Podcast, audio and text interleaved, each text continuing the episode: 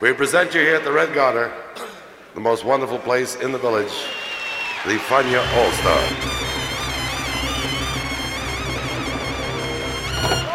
La hora faniática.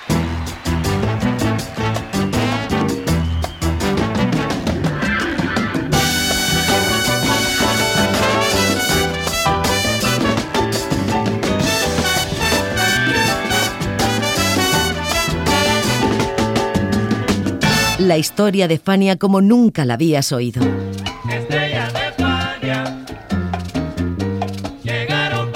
La sorprendente historia de Fania Records.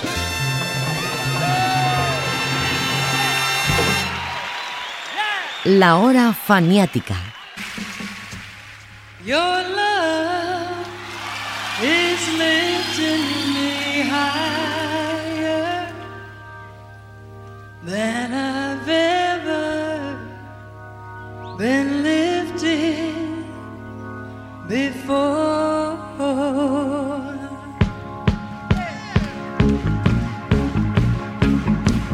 El 7 de enero de 1979, el secretario general de las Naciones Unidas, Kurt Waldheim, visitó Cuba y se llegó a un acuerdo entre el gobierno cubano y el Comité Representativo de la Comunidad Cubana en el Exterior en materia de migración. Por primera vez, después de la llegada del gobierno castrista, ciudadanos de origen cubano residentes en el exterior visitaban su país de origen. Y como el asunto funcionó, Jimmy Carter dio vía libre para que una delegación estadounidense viajara a Cuba, al llamado Festival de Música de La Habana, evento organizado por la CBS como un duelo entre músicos de ambos países. Esta es la historia de uno de los discos fruto de aquel encuentro, Habana Jam, de la Fania All Stars en la hora faniática. Bienvenidos. When we first arrived at Camp David, the first thing upon which we agreed was to ask the people of the world to pray that our negotiations would be successful. Those prayers have been answered far beyond any expectations. An achievement none thought possible a year ago.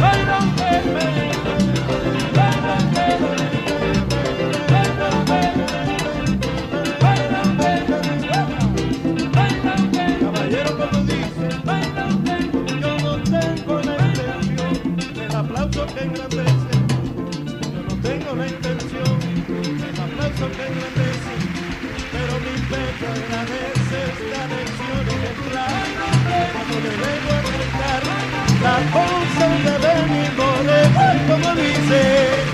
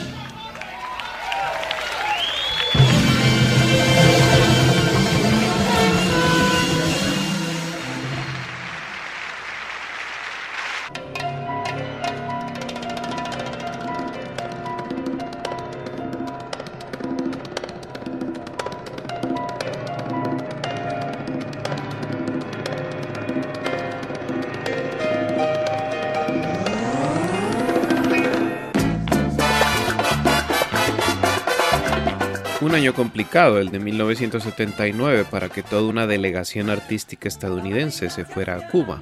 Sobre todo porque a comienzos del 79 se celebraba la sexta cumbre de los países no alineados y la cosa estaba caldeada. El 4 de enero hubo un atentado con explosivos contra la emisión de Cuba ante las Naciones Unidas en Nueva York y el 28 de enero fue atacada la residencia del embajador cubano en Lima política en años convulsos. Bueno, y también cosas buenas como que Adalberto Álvarez fundó Son 14 y fue inaugurado el Palacio de Convenciones de La Habana, aunque el festival no fue allí sino en el Teatro Karl Marx. Sobre Son 14, Ismael Quintana cuenta cómo fue el encuentro de las estrellas de Fania con este grupo y otras estrellas de leyenda. Bueno, cuando fui en esa visita pues tuve el gusto de conocer a grupos uh, uh, a los cuales eh, yo, de los cuales yo era fanático y por muchos años, a través de los años, desde que comencé en la música. Este, el Son 14 fue uno de ellos. El Son 14 fue un número que yo conocí en, en Venezuela por primera vez en casa de unos amigos uh, briseños que son uh, fanáticos nuestros.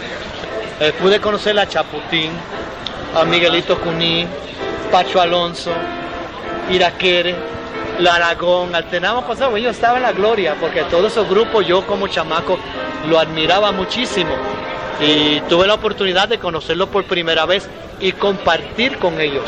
Y eso fue una gran cosa para mí. Fuimos dos veces y fue muy bonito. Eh, eso que fue lo que llaman un, eh, un intercambio cultural o musical este, una cosa muy bonito y me alegro mucho de haber tenido la oportunidad y de haber estado allá y conocido a todos estos músicos eh, los cuales admiraba como chico. Damas y caballeros, ahora les vamos a traer de la islita hermana, en la inspiración de Adalberto Santiago, un rimito de bomba. Lleva por título Llévale. Y dice...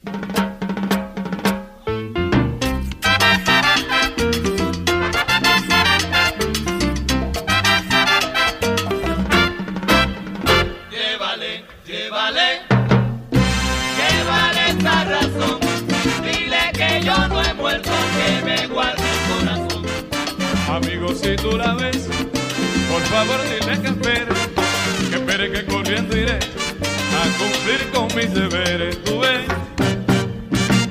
Llévale, llévale, llévale esta razón. Dile que yo no he muerto, que me guarde el corazón. y dile que me divierto, pero que no me enamoro. Corre amigo, por favor, corre y dile que si lloro, llévale, llévale, llévale, llévale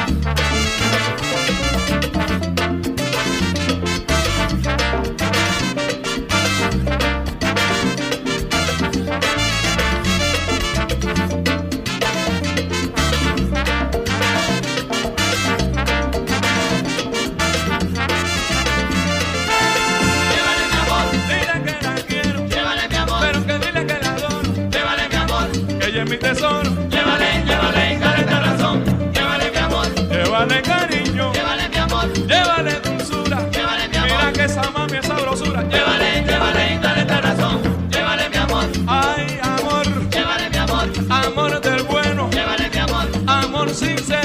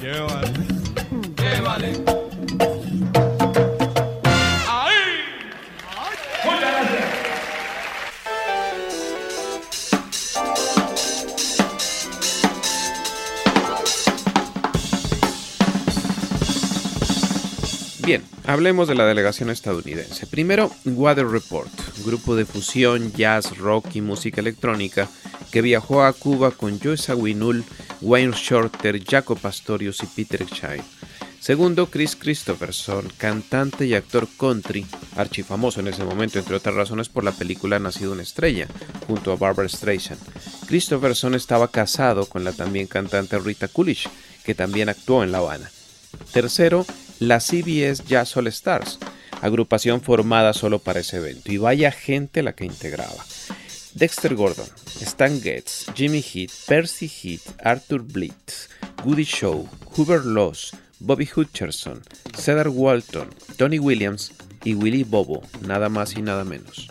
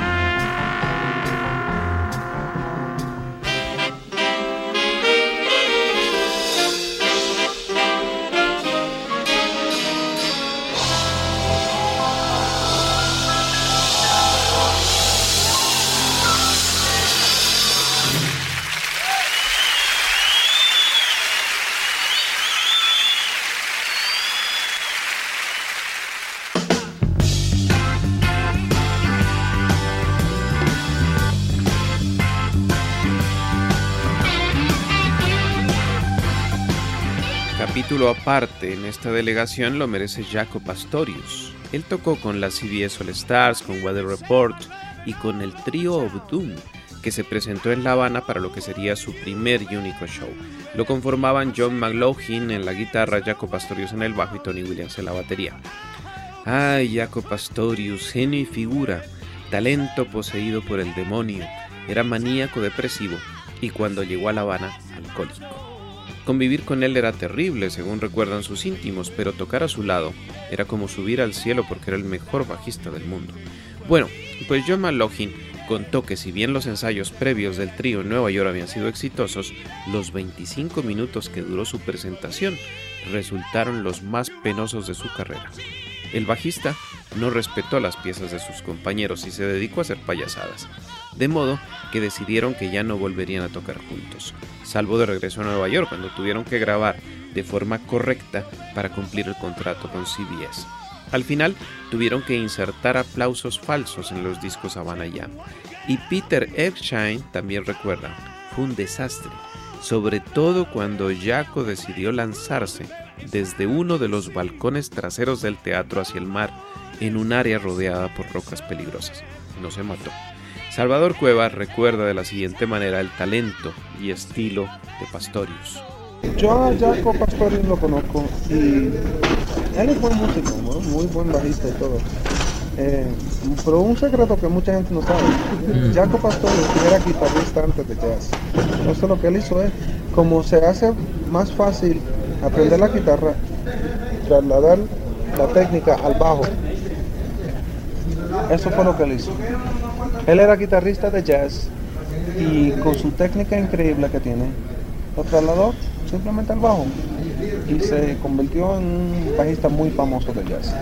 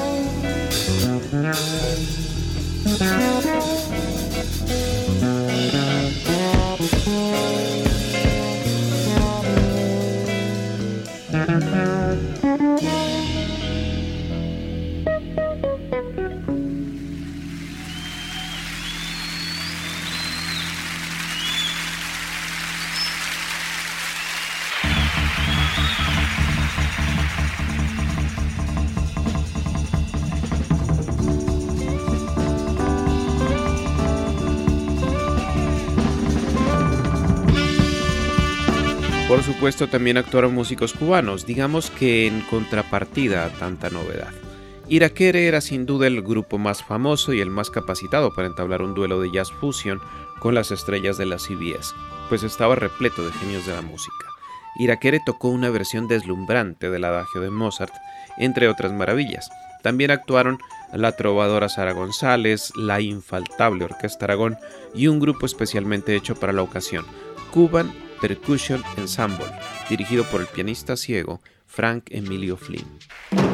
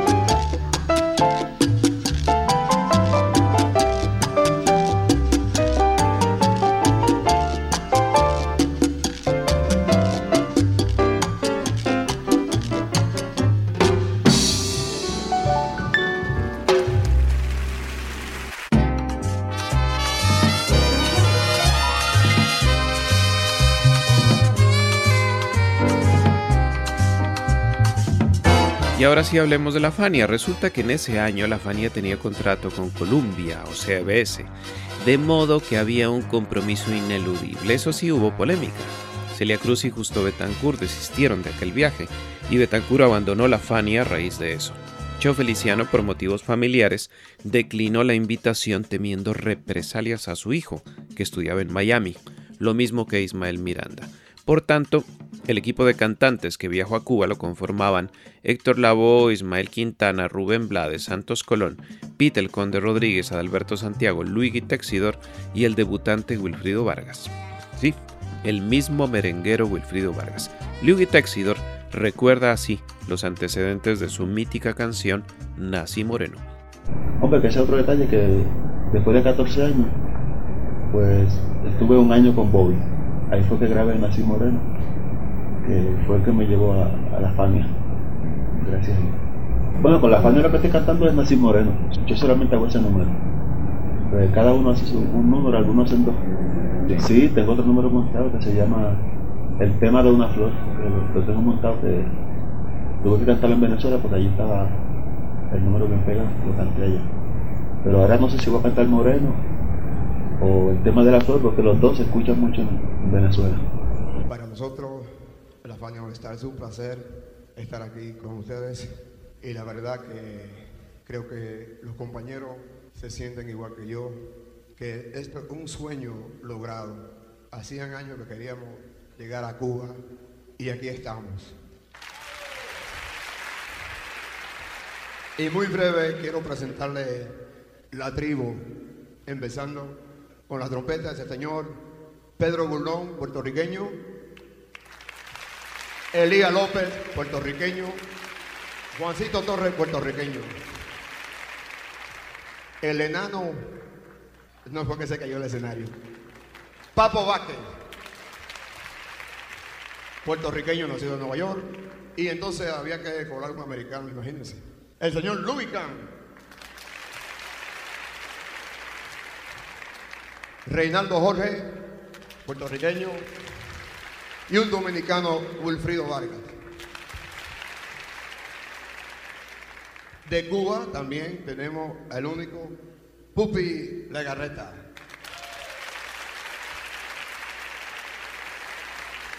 A su izquierda, mi compadre, el único, Pi Conde Rodríguez. Lo sigue también de Cuba, Oreste Dilató. En el 3, Nelson González.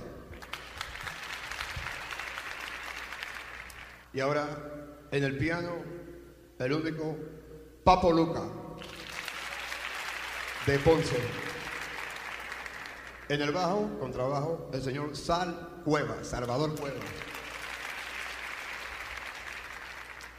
El incorregible Roberto Roena. ¿Verdad que tiene una cara sin vergüenza? En la tumbadora el señor Eric Montalvo, puertorriqueño también. Y ahora voy a seguir con el único Rubén Blades, panameño.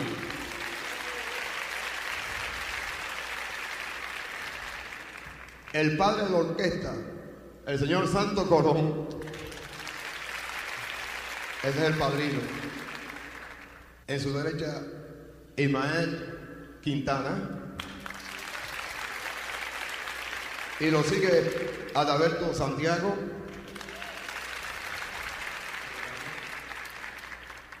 Y el Nietzsche. Luis Tercidor.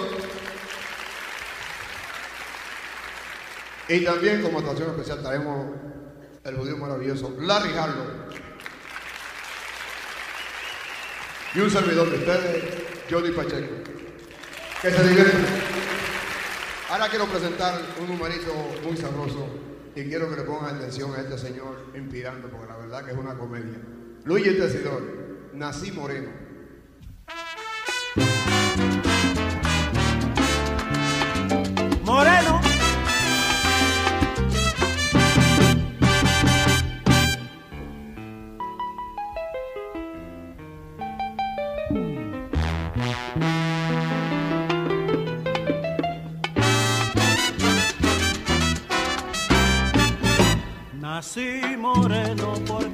Tenía que ser. Por mi color soy muy fácil de entender. Cantando voy haciendo al mundo feliz.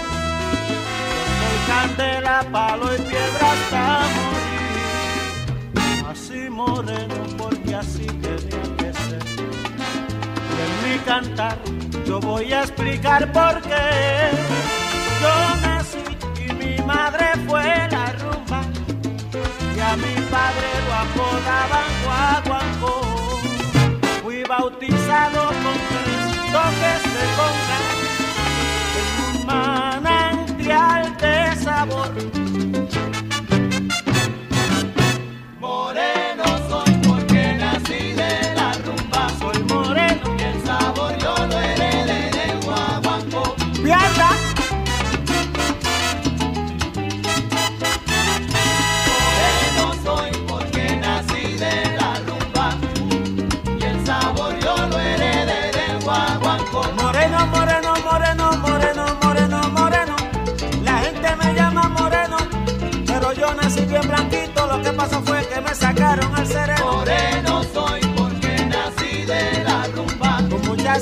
El sabor yo lo heredé del guaguancó. El día que nací yo, mi mamá sufrió un desmayo. Pues al verme esta careta tan prieta y fea se pensó que yo era tremendo caballo. Moreno soy porque nací de la rumba. Soy moreno. Y el sabor yo lo heredé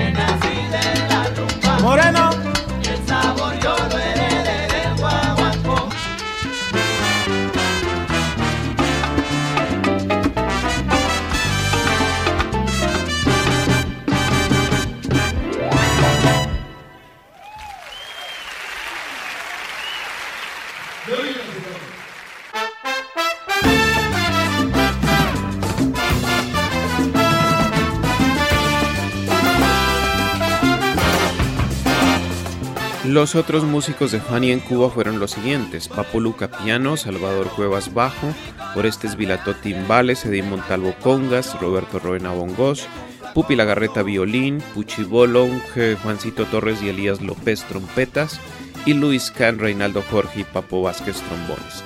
Y junto a ellos dos personajes de manera especial. Nelson González, que sustituyó a Yomo Toro, buscando aproximarse al sonido cubano con el 3 en lugar del 4 puertorriqueño, y Larry Harlow, que fue por su propia cuenta y riesgo como invitado especial y segundo pianista. Harlow, por cierto, ha sido desde siempre uno de los más críticos con la actuación de la Fania en La Habana. Fania fue a Cuba Mira ese.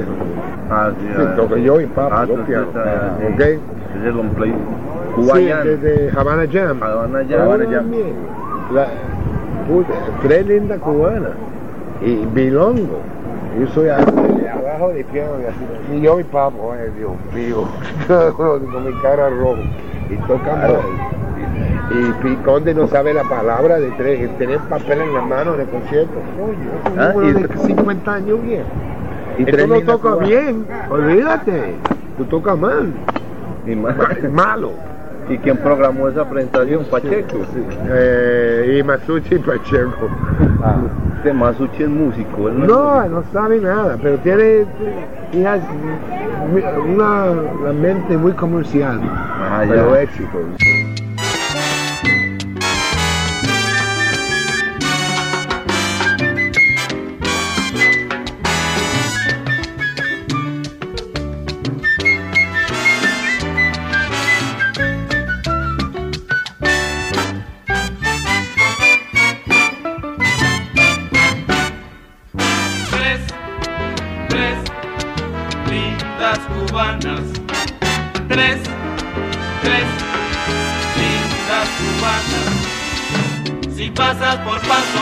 conmigo.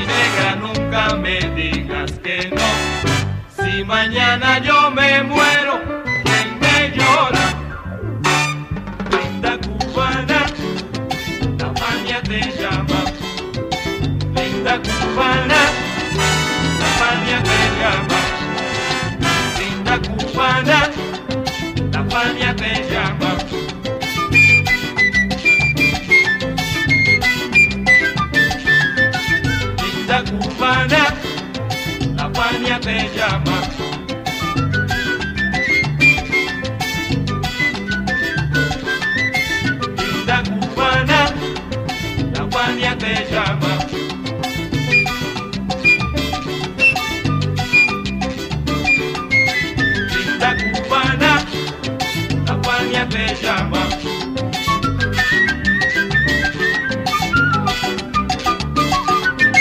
Linda cubana, la cual me apellaba.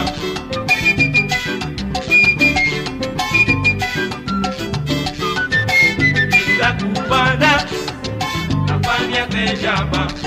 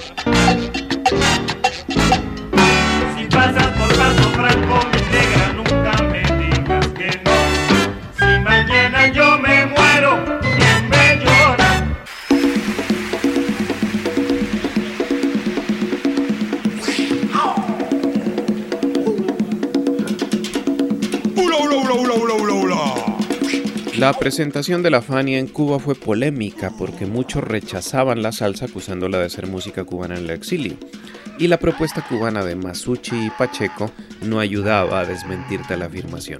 Así que cuando Sal Cuevas comenzó la introducción en el bajo del tema Descarga, algunos asistentes abandonaron la sala desencantados al ver que la Fania All Star no era una banda de rock o de jazz como el resto de la delegación de la CBS. O sea, que la Fania en Cuba no tocó los números de toda la vida. Eso es lo que tanto criticó Larry Harlow y el reproche que después de muchos años hizo Rubén Blades en su show SDRB. Lo de la Fania fue muy interesante porque yo tenía mucha ilusión cuando fuimos de que íbamos a presentar una evolución de lo que era la música cubana.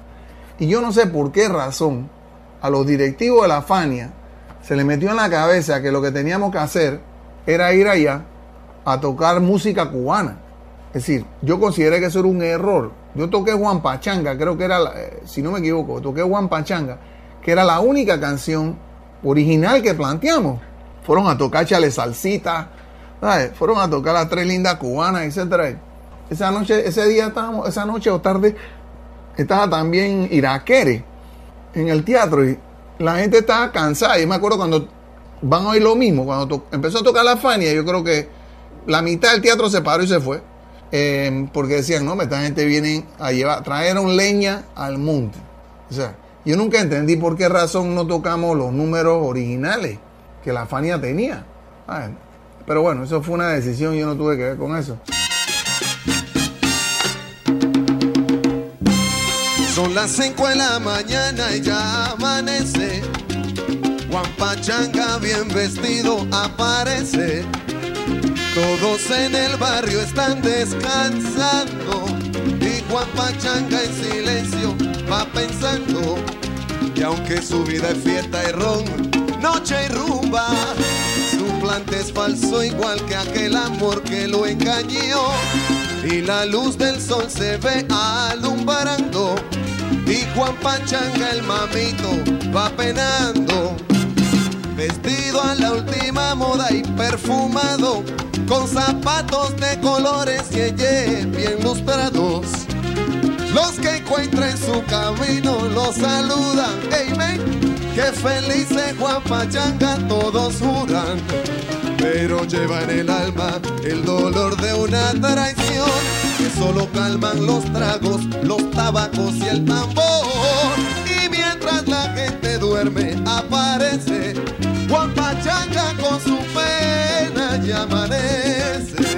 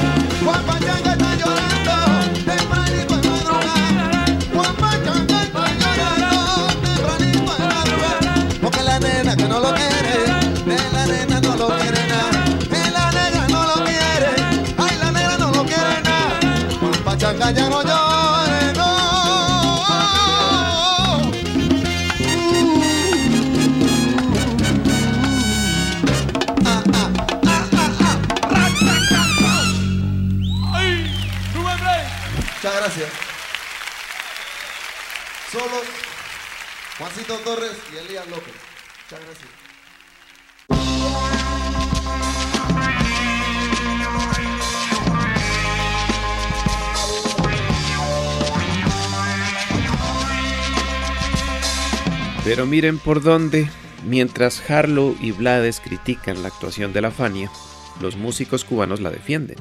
Enrique Pla, baterista de Iraquere, argumenta que gracias a Masucci se mejoró el estudio de grabación de Grem y se produjo el contacto de los cubanos con las grandes estrellas del jazz, y cuenta cómo Iraquera y la Fania ya habían tocado un año antes en Nueva York.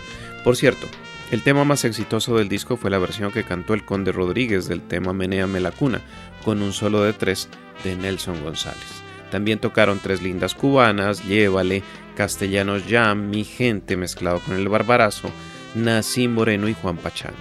Y otra Y serie de vinieron todos, vinieron todos acá. vinieron todos acá. Vinieron todos, sí. ¿Cómo fue esa historia? Y vino la Fania también.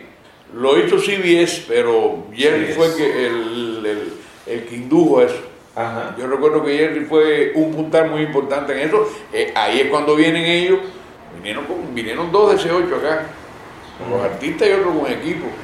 Me trajeron la consola esa de 24 canales, que era de allá de la, de, de- de la calle 52, del estudio grande de la calle 52, que ya iban a poner una nueva y trajeron esa para acá y la bueno, la dejaron aquí en Legrén. Sirvió muchísimos años con la consola, bueno, y, y- la máquina de 24 canales, que eran cuatro canales nada más, creo. No sé si, pero Jerry vino, no sé si bien, pero Jerry vino. Jerry siempre vino. A mí me parece que vino. Bruce Lumbar, vino Billy Cohen como asesor de percusión. Y le tocamos en Bellas Artes, en- el centro ahora de Bellas Artes.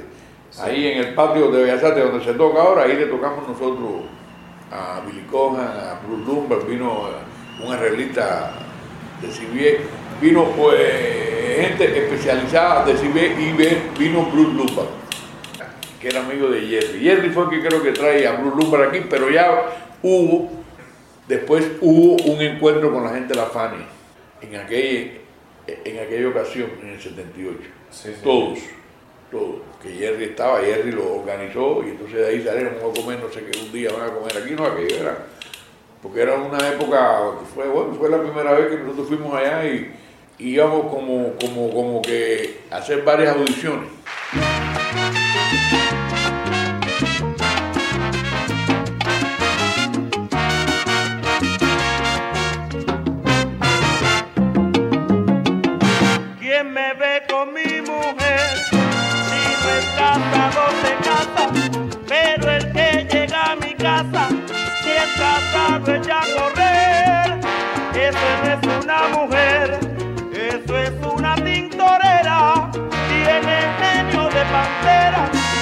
y arranque de los infiernos. Y si la vieras, cómo se pone, cómo se pone esa bandolera, peleándome a donde quiera, a donde quiera de esta manera. Ay, menéame la cuna, Ramón.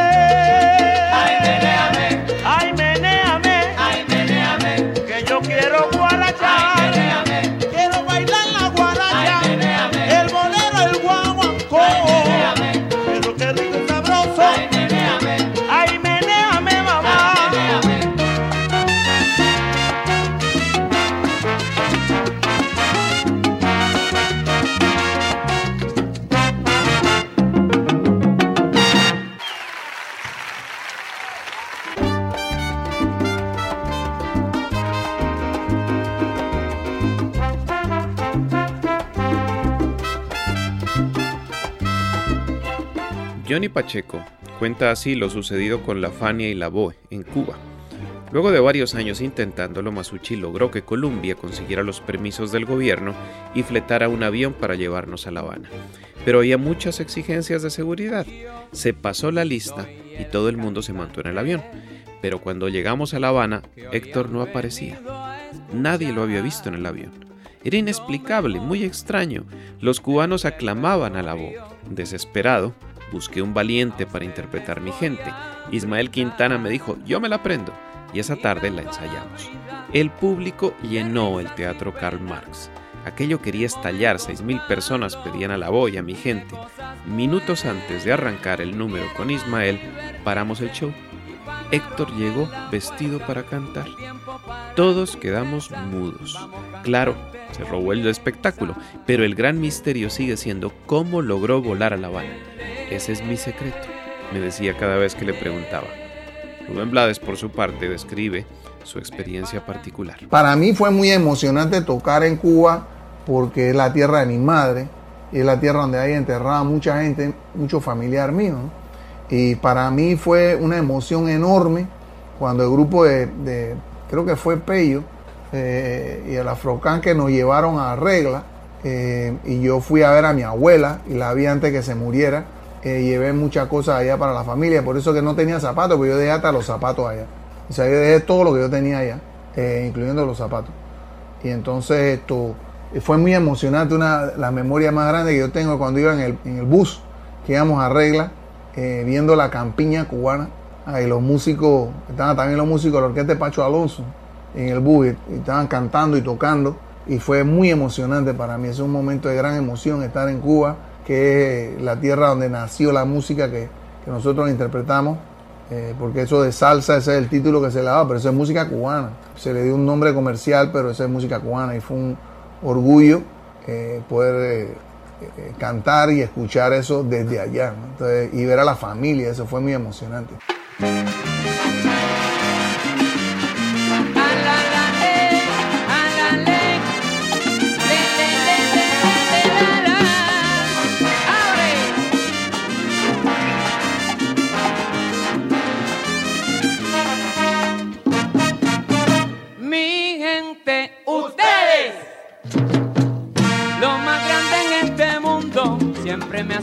Un orgullo profundo.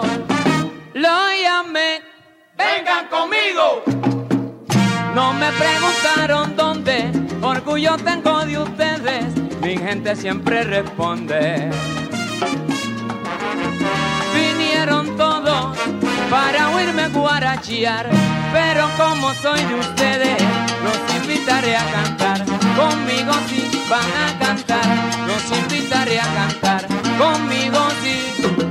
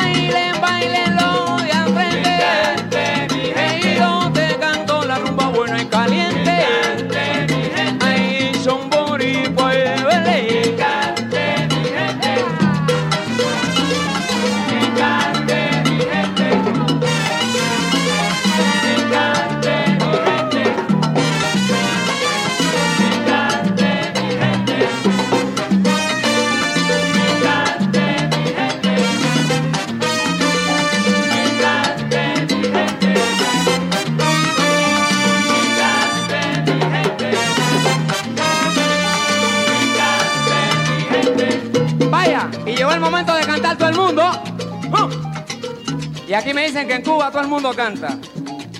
Hasta los gallos. Si los gallos están roncos, que canten las gallinas. Y todo el mundo canta el coro bien chévere que dice la la la la la la la. La la la la la la la. Ese es el coro y lo que está sube y todo el mundo canta. La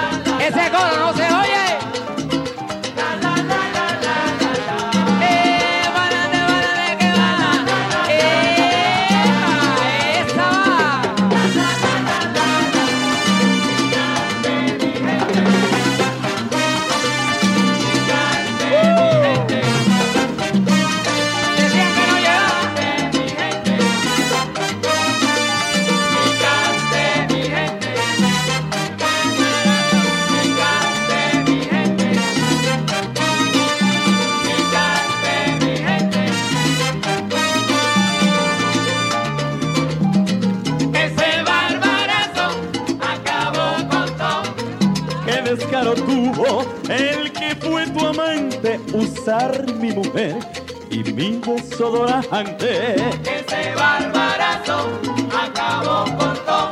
Y hasta la comida y ya me guardo ese barbarazo fue se la comió. Ese barbarazo acabó con todo. Y hasta la comida y ya me guardo ese barbarazo fue se la comió. Ese barbarazo acabó con todo. Qué descaro tuvo el que fue tu amante usar mi mujer y mi desodorante. Ese barbarazo